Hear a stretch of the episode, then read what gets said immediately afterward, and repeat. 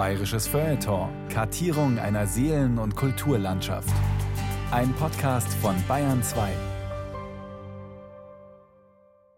Natürlich sind die Schlange gestanden. Das war in der Zeit, wo Beatles und Rolling Stones und andere Beatkapellen bekannt wurden.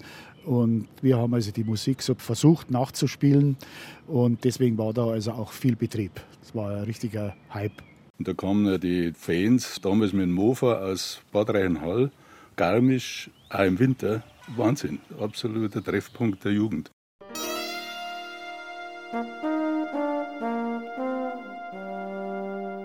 Mit den Piwis im Tanzkeller, wie Rosenheim von der Beatwelle erfasst wurde. Eine Sendung von Katrin Stadler.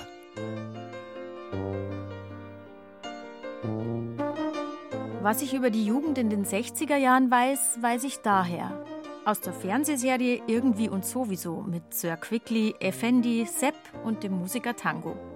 Und ich weiß es aus den Erzählungen meiner Eltern, die waren schließlich dabei, als Jugendliche Mitte der 60er Jahre in der oberbayerischen Provinz, in Rosenheim. Und was in der Fernsehserie Tango mit seinen Thunderbirds war, waren in Rosenheim die Peewees. Legendäre Zeiten. Allein das Gefühl, wenn man da reingegangen ist, und dann ist da eine Geräuschkulisse, ich weiß noch, wie das im Magen und Bauch, das hat richtig gewummert. Das war ein völlig neues Gefühl. Umwerfend, aufregend. Im Piwi-Keller waren alle Bevölkerungsschichten, alle Arten von Ausbildungen, alles, was du dir vorstellen kannst. Da hat es keinen Standesdünkel gegeben. Da haben wir Leute gehabt, die, wie sie es herausgestellt hat, stinkreich waren, aus allerbesten Hause die sind bei uns mitgelaufen wie jeder andere. Da hat es überhaupt keinen Unterschied gegeben. Da war einfach alles, was laufen hat können. Das war erschwinglich und da hast halt alles getroffen, was du gerne treffen wolltest. Aus dem Bierkeller eines gediegenen Lokals in Rosenheim wurde der Hotspot der Jugend. Ein paar halbwüchsige Burschen, alle noch Schüler oder Lehrlinge, stellten es auf die Beine. Endlich gab es etwas, wo man am Samstagabend, am Sonntagnachmittag hin konnte mit seinesgleichen, anstatt mit den Eltern Gus Bacchus und Roy Black im Wohnzimmer zu sitzen. Auf der Bühne stand eine Band namens Peewees. Walter, Ferdi, Sepp und Wolfgang. Bernd alias Schnulli war der Manager. Er passte am Einlass genau auf. Dass auch alle reinkamen, die es wollten. Der Durchschnitt war 300 bis 400 und das Maximale waren einmal etwas über 600. Und da ist aus allen Nähten geplatzt. Aber Karten abgerechnet haben wir natürlich immer nur etwas weniger wegen der Vergnügungssteuer. Vergnügung funktioniert eben auch ohne Steuer. Der Piwi-Keller war jedes Wochenende der Treffpunkt schlechthin. Eine Institution für eine ganze Generation Jugendlicher. Die Nachkriegszeit galt offiziell als beendet doch aus den Küchen roch es nach wie vor nach Kohl und Wirsing. Nun aber schwappte die Beatwelle herein. Mit dem Piwi-Keller war was los in der 33.000 Einwohnerstadt, wenn auch nur für einen begrenzten Zeitraum. Das war ganz genau Dezember 65 bis Juli 67. Aber in der Zeit hast du einfach alles kennengelernt, was plus minus drei bis maximal fünf Jahre älter oder jünger war wie, wie die Musiker und mir. Und damit hast du praktisch die ganze Rosenheimer Landkreisbevölkerung kennengelernt.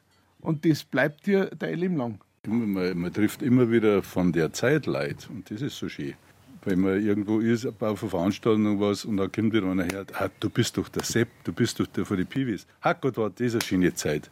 Und so kommt halt der eine oder andere und da kommen wieder Gedanken oder Anekdoten von der Zeit. Das ist schon eine schöne Erinnerung. Alles, was heute zwischen 65 und 75 ist, das war damals in seinen oder ihren besten Jahren. Und die kennt man alle. When the sun beats down melts a tar upon the roof And your shoes get so hot you wish your tired feet were fireproof Under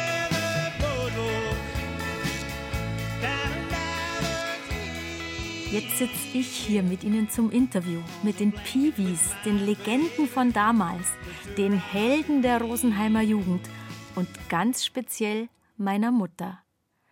Dabei zu sein im Piwi-Keller, das war für sie mit 15 das große Abenteuer. In diesem verruchten Beatkeller am Sonntagnachmittag um drei. Also die Piwis haben uns alle sehr gut gefallen.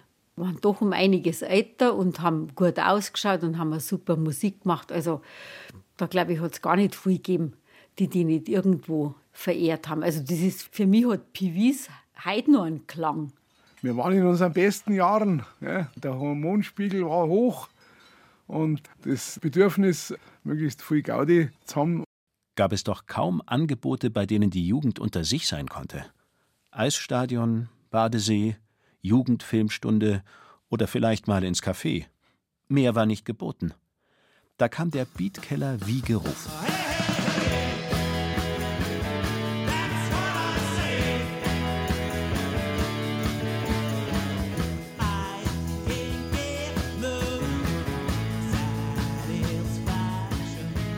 Da war es schummrig unten. Dann war ja allein die Musik, die die Piwis gemacht haben. Also Beatles oder Stones. Allein das war ja so verrucht. Also eine ganz schreckliche Musik, die sehr schädlich ist und schlimmstenfalls erotisierend. Und deswegen hat man das nicht dürfen. Man muss sich allein mal vorstellen, Satisfaction, das hat es einfach nicht, damals nicht geben dürfen für eine 15-Jährige aus der Sicht der Lehrer, aber auch von den Eltern her. Also ich hätte nie gehen dürfen und meine Freundinnen auch nicht. Da war ich 15 und war am Karolinengymnasium, was den Untertitel gehabt hat, höhere Töchterschule und dementsprechend solide und folgsam hat man da leben müssen. Und da ist es freitags dann immer nur zur Warnung die Durchsage gekommen, wer unter 18 Jahren im PV-Keller erwischt wird, dann hat es einen verschärften Verweis gegeben und bei dreimal bist von der Schule geflogen. Also es war schon sehr riskant, da hinzugehen. Also von dem Verbot haben wir erstens nichts gewusst und zweitens nichts gespürt. Das ist natürlich möglich, dass damals die Damen, die jetzt, die Mädels, die Mädels, die damals besonders ängstlich waren und besonders um ihre Unschuld gefürchtet haben, dass die, sagen wir, vielleicht nicht gekommen sind. Aber die haben wir sowieso nicht gebraucht. Und äh, außerdem Walter Lanin. Ja. Nein.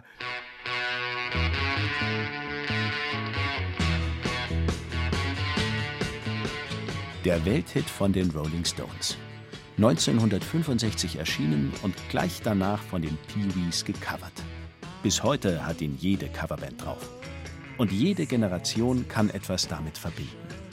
Und wenn's nur die Fernsehbilder sind, wie Sir Quickly sein Tonbandgerät auf dem Kirchturm laut aufdreht und dann das Plastikblattal vom Himbeerjoghurt abschleckt. Aus Frust über die Probleme daheim und mit seiner Christel.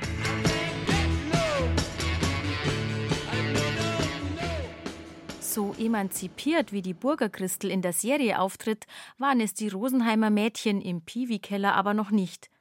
Jedenfalls nicht meine Mama. Es war unbeschreiblich aufregend.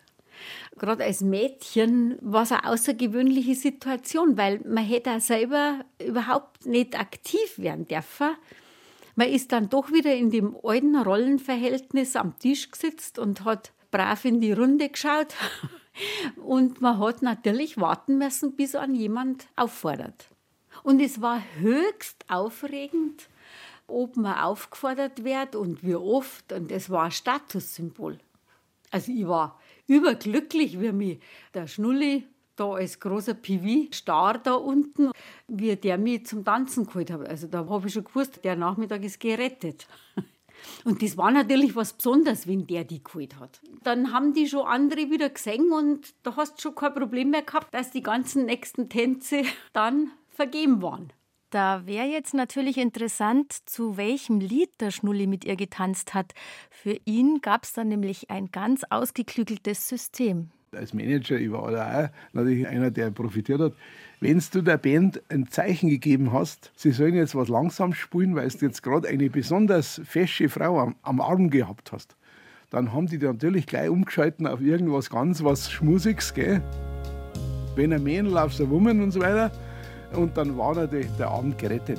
Das haben andere Bands nicht gemacht. Dieser Service, das war natürlich nur für die besonderen Freunde. Das war, hat immer hingehört.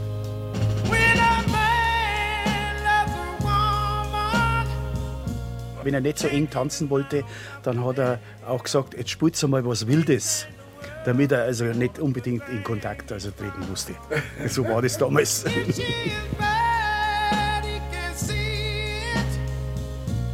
1966 wird zu When a Man Loves a Woman überall Schieber getanzt. Die Beatles bringen die Schmusenummer Yesterday raus und ihren Film Help, der im 60er Jahre Deutsch Hi Hi Hilfe heißt. Die englischen Superstars zieren in dem Jahr ganze 14 Mal das Cover der Bravo. Klar, dass die Pee-Wees sie sich zum Vorbild nehmen. Nicht nur musikalisch.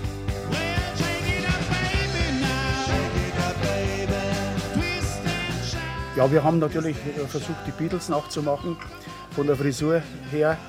Und das war für meine Eltern, war das also alles, was über die Ohren stand an Haaren, das war also äh, irgendwie anrüchig. so kann man es nennen. wenn der Pilzkopf schon als anrüchig gilt. Das Outfit der Jungs allerdings dürfte kein Problem gewesen sein, auch nicht für ihre Eltern. Weißes Hemd und schwarze Hose, einheitlich, wie sich das für eine Band zu jener Zeit noch gehörte. So standen sie auf der Bühne, die Peewees. Woher der Name stammt, weiß später übrigens keiner von ihnen mehr so genau. Auf alle Fälle klang er gut. Irgendwie amerikanisch halt. Und die Hosen da gab es, glaube ich, Slophosen. Ja. Slophosen, ja. Das waren so Hosen, die haben eine Naht gehabt vorne an der Bügelfalten und unten haben sie so einen kleinen 5 cm langer Schlitz gehabt, damit die Hosen dann über die Schuhe gefallen sind. Und die haben die Mädels, selbst seine Freundin und ihre Schwester, die haben damals die Hosen für uns geschneidert. Das hat einen Zehner gekostet, 10 Mark, dass sie uns das gemacht haben. Und den Stoff haben wir bringen müssen. Let's love. Benannt ist die Slop-Hose nach dem Modetanz Slop. Der deutsche Elvis aus Nürnberg, Mike Roger, hat ihm mehrere Songs gewidmet. Im ARD-Fernsehtanzkurs Gestatten Sie vermittelte das Ehepaar Ernst und Helga Fern in Anzug und Etuikleid gut bürgerlich die Slop-Schritte. Und das wollen wir bitte alle mal nachtanzen. Vielleicht nehmen Sie Gegenüberstellung, Abstand, Arme anwinkeln, rechts zur Seite, Achtung, haben Sie das Gewicht auf dem linken Fuß? Ja, danke. Und rechts, slop, slop, slop, links, slop, slop, slop. Hat's geklappt? Und ich glaube, es ist leichter und interessanter, wenn wir die Musik dazu nehmen. Bitte, Herr Banter, slop. Drei, vier, jetzt rechts, slop, slop, slop, links, slop, slop, slop, rechts, slop, slop, slop, links, slop, slop. Offener Paartanz war durchaus auch bei der Jugend im Piwi-Keller angesagt genau wie der Lettkiss. Auch ihn brachte Ernst Fern 1965 hüpfend in deutsche Wohnzimmer. Und auch beim Lettkiss gehörte zum perfekten Outfit eine spezielle Hose. Lettkiss-Hose war ganz knalleng und ab dem Knie bestenfalls in Plissé-Falten sogar ganz weit. Und mit Kettel und das war ja genauso außergewöhnlich und eigentlich völlig unmöglich, sowas zum Tragen. Sowas haben wir uns halt dann alle durch Ferienjobs selber verdient. Was bei Fans und Musikern gleichermaßen dazugehörte, war der Pee-Wee Club Pulli. Ein weißes Sweatshirt mit dem Bandlogo. Große Augen über einer dicken Nase lugen über eine Tischkante. Das erinnert an Kilroy, das bekannte Graffito der amerikanischen Besatzerzeit. Wache Augen über einer langen Nase, die über eine Mauer lugen. Im Pee-Wee-Keller ist Kilroy der Kellermax vom Jugendamt. Sein Job ist es, alle aufzuspüren, die zu jung sind für den Beatkeller.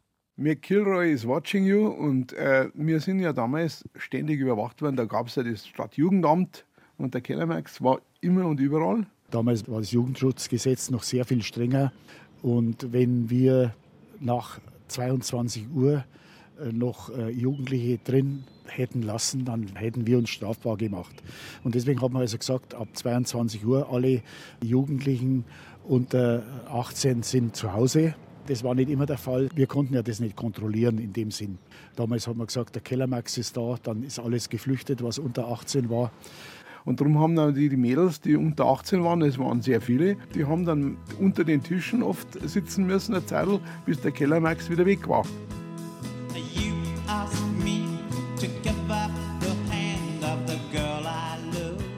Wer Glück hatte, wusste von der Außentreppe, dem Fluchtweg vor dem Kellermax. War diese Hürde geschafft, galt es nur noch, mit den eigenen Eltern klarzukommen. Im Notfall, wenn ein Mädchen wegen zu spät nach Hause kommens mit Hausarrest bestraft wurde, stellten die Bandmitglieder schon mal persönlich ein Gnadengesuch.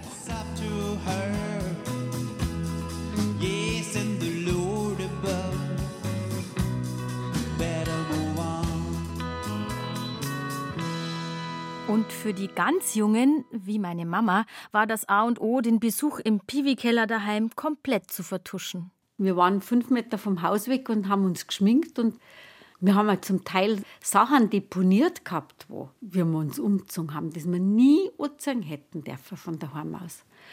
Und ein Minirock, das ist einigermaßen gut gegangen, weil den haben wir halt einfach drei bis fünfmal umgestürzt, dass er richtig kurz war. Und Wimperntusche, Lippenstift, alles außer Haus. Und dann natürlich wieder auf dem Heimweg wieder runtergewischt. War völlig undenkbar gewesen, sie zu der Zeit auch schon schminken. Die Schminke musste runter. Aber ein Souvenir aus dem Beatkeller sollte unbedingt bleiben. Für zwei Mark Eintritt gab es den Pee-Wee Club-Stempel ans Handgelenk, wo er im Idealfall noch tagelang sichtbar war. Sowas war auch völlig neu. Und eigentlich hätte man sich den runterwaschen müssen, weil das haben ja natürlich die Eltern daheim auch nicht wissen dürfen. Aber es war ja hochwichtig, dass man den am Montag noch mit in die Schule gebracht hat. Also da hat man gleich ganz was anderes dargestellt. Mitte der 60er Jahre ist die Zeit des großen Fortschritts. Die bemannte Mondfahrt wird immer realistischer. München beginnt die U-Bahn zu bauen. Und in Rosenheim reißt eine Band die großen Hits an sich, um sie nachzuspielen.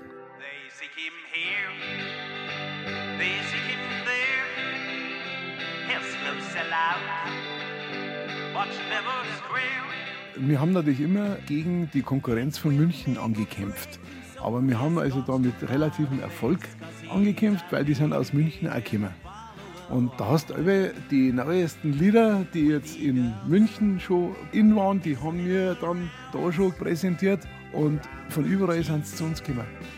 In einem Zeitungsartikel vom August 1966 wird ein junger Münchner zitiert, der mit dem Moped extra rausgefahren war.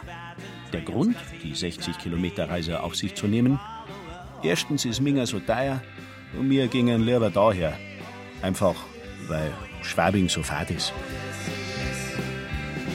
Da würde ihm der Sepp aus irgendwie und sowieso vermutlich nicht zustimmen. Für ihn leuchtet München als Manhattan. Auch die Provinznester der 60er Jahre betitelt er mit cooleren, weil amerikanischen Namen.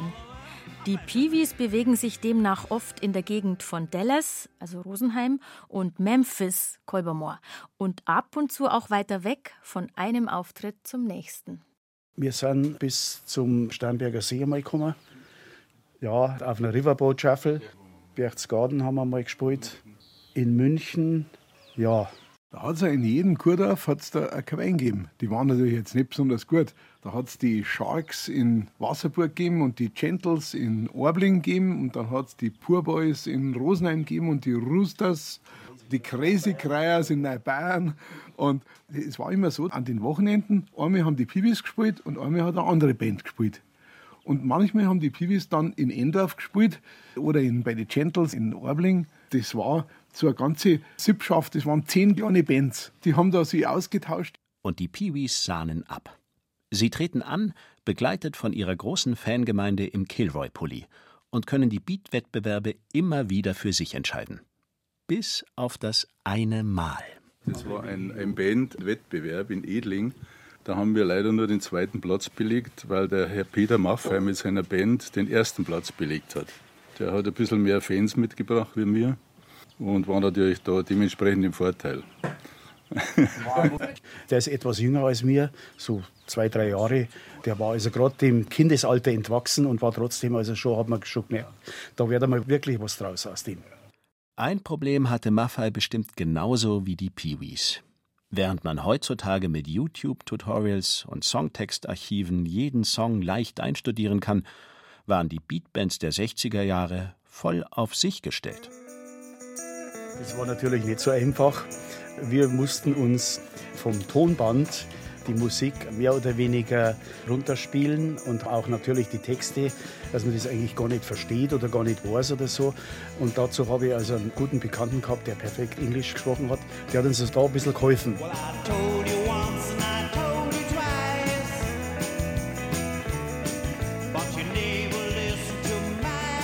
Begonnen hatte der musikalische Werdegang der späteren Pee-Wee-Musiker auf die damals übliche Art mit Instrumenten, die man vor der Beatwelle halt so spielte. Ich habe Akkordeon gelernt und dann kamen die Beatles und dann haben wir gesagt, ja, du musst irgendwas anderes lernen. Dann habe ich Bassgitarre gelernt. Und bei mir im Haus, ich habe einen Partykeller gehabt, beziehungsweise einen riesen Partyraum, wo sich die ganze Jugend getroffen hat, unter der Woche, auch am Wochenende.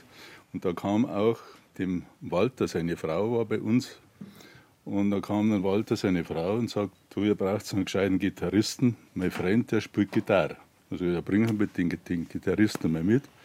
Und der hat dann gesagt, mein Bruder spielt Klavier, der kann da mitspielen und spielt auch ein bisschen Gitarre. Und so haben sie die Piwis gegründet, eigentlich aus dem. Ich selber habe also auch irgendwann klassische Gitarre, also zumindest versucht zu lernen, aber das war mir dann zu öde. Ja, bei mir war es so, dass meine Eltern also äh, nur eine Musikrichtung gekannt haben, das war klassische Musik, Oper und Klavierkonzerte.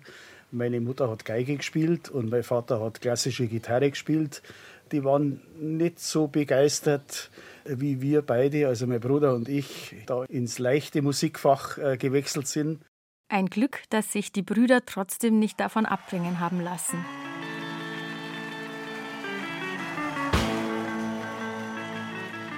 Mir ist schon als Kind das Leuchten in den Augen aufgefallen, wenn meine Eltern und ihre Freunde vom Piwi-Keller erzählt haben. Als Jugendliche war ich so gut wie jedes Wochenende in meiner Stammkneipe und habe mir manchmal nur so aus Neugier gewünscht, es gäbe ihn noch, den legendären Beatkeller. Dass der nur 20 Monate existiert hat, dass also die Legende an nicht einmal 100 Wochenenden entstand, das ist mir jetzt erst klar geworden. Und dass meine Mama mit ihrer ganzen Begeisterung und Aufregung überhaupt nur zweimal drin war, bevor es dann auch schon wieder vorbei war.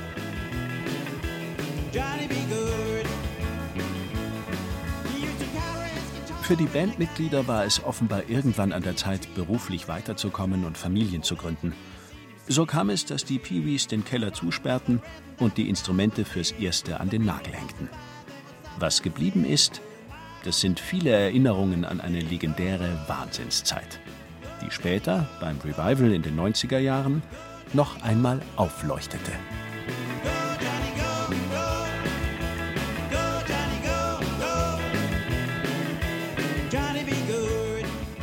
Ich würde meinen Söhnen gewünscht haben, sie hätten eine ähnliche Jugend gehabt, dieses Lebensgefühl damals. Das war eine tolle Jugend, eine tolle Jugend und wir waren damals absolut positiv, oder? Gell? Auch wenn wir mal durchgefallen sind in der Schule, es war wurscht. Ah, das, das, Stress hat es nicht gegeben. Ich war positiv, unbeschwert, optimistisch.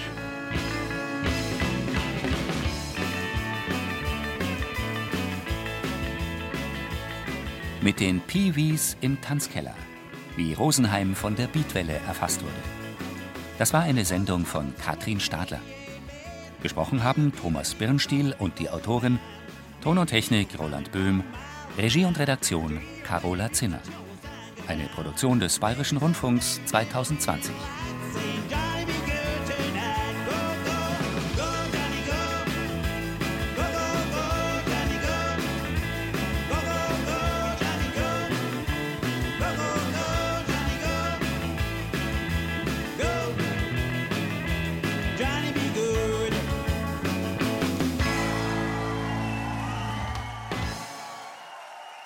diesen Jahren vor den 68er, 69ern.